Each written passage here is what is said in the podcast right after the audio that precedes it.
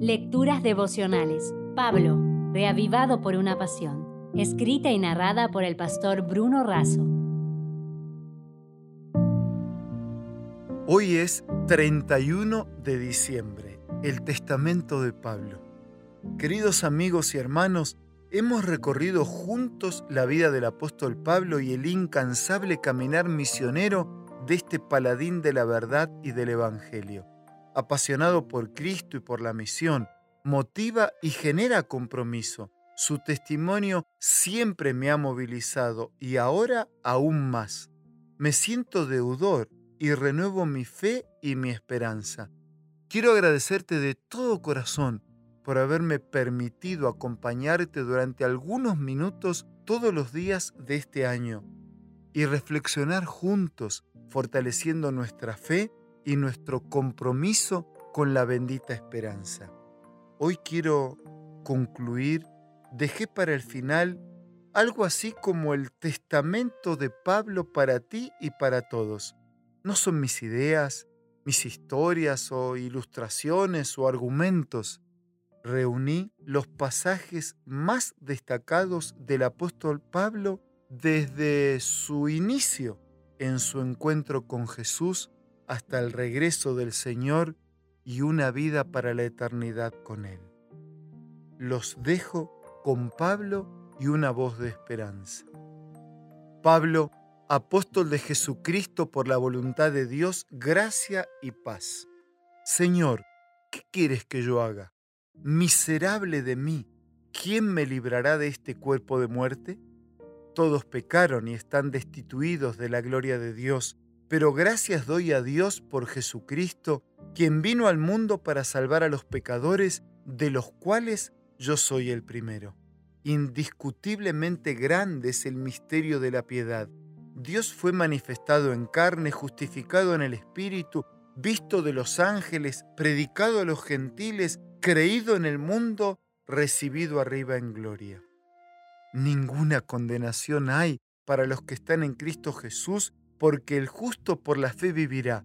Por eso no me avergüenzo del Evangelio, pues es poder de Dios para salvación, porque somos sepultados juntamente con Él para muerte por el bautismo, para que andemos en vida nueva, porque todos los que son guiados por el Espíritu son hijos de Dios. ¿Qué pues diremos a esto? Si Dios es por nosotros, ¿quién contra nosotros? El que no escatimonia a su propio Hijo, ¿cómo no nos dará también con Él todas las cosas? Ya que somos más que vencedores por medio de aquel que nos amó, os ruego que presentéis vuestros cuerpos como sacrificio vivo, santo, agradable a Dios, aborreciendo lo malo, siguiendo lo bueno, pues habéis sido comprados por precio. Haced todo para la gloria de Dios.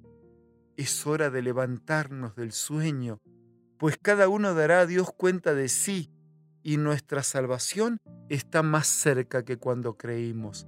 La fe viene por oír la palabra, orando sin cesar, unánimes, amando unos a otros, gozosos en la esperanza, regocijados en el Señor siempre y compartiendo las necesidades de los santos. Si alguno está en Cristo, nueva criatura es, nos reconcilió y nos dio el ministerio de la reconciliación, nos consuela para consolar.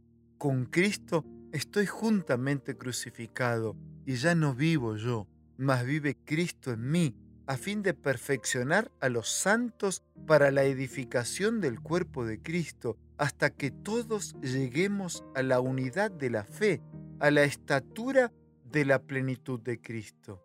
Haya, pues, en vosotros este sentir que hubo también en Cristo Jesús. Vestíos de toda la armadura de Dios, para que podáis resistir en el día malo y, habiendo acabado todo, estar firmes.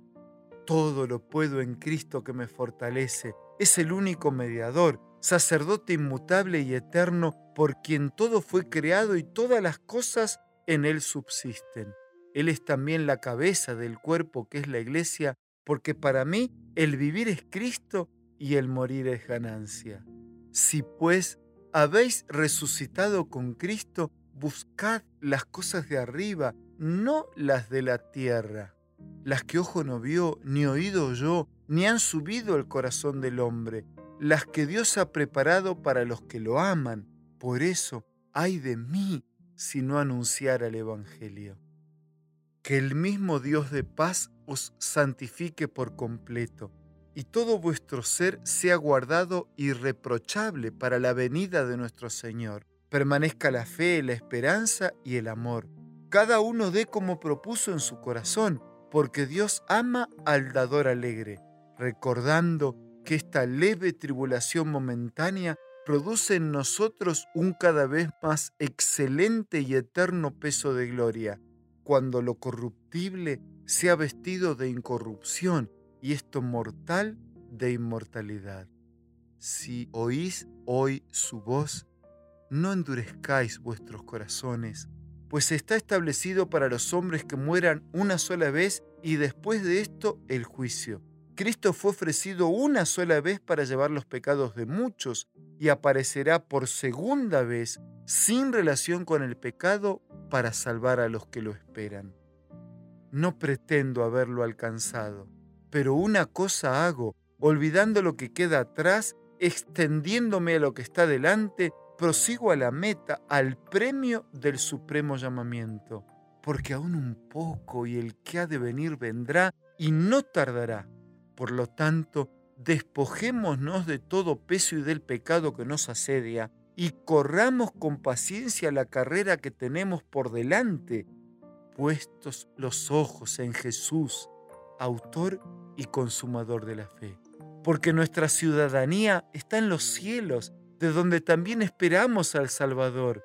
Él transformará nuestro cuerpo mortal en un cuerpo glorioso semejante al suyo. Tú, pues, sufre penalidades como buen soldado de Jesucristo, lucha como atleta, trabaja como labrador, porque yo ya estoy para ser ofrecido y el tiempo de mi partida está cercano. Pero he peleado la buena batalla, he acabado la carrera, he guardado la fe y me está reservada la corona de justicia, la cual me dará el Señor juez justo en aquel día y no solo a mí, sino también a todos los que aman su venida. La gracia del Señor Jesucristo, el amor de Dios y la comunión del Espíritu Santo sean con todos vosotros. Amén. Nos encontraremos en el cielo. Tu hermano Pablo, reavivado por una pasión. Si desea obtener más materiales como este, ingrese a editorialaces.com.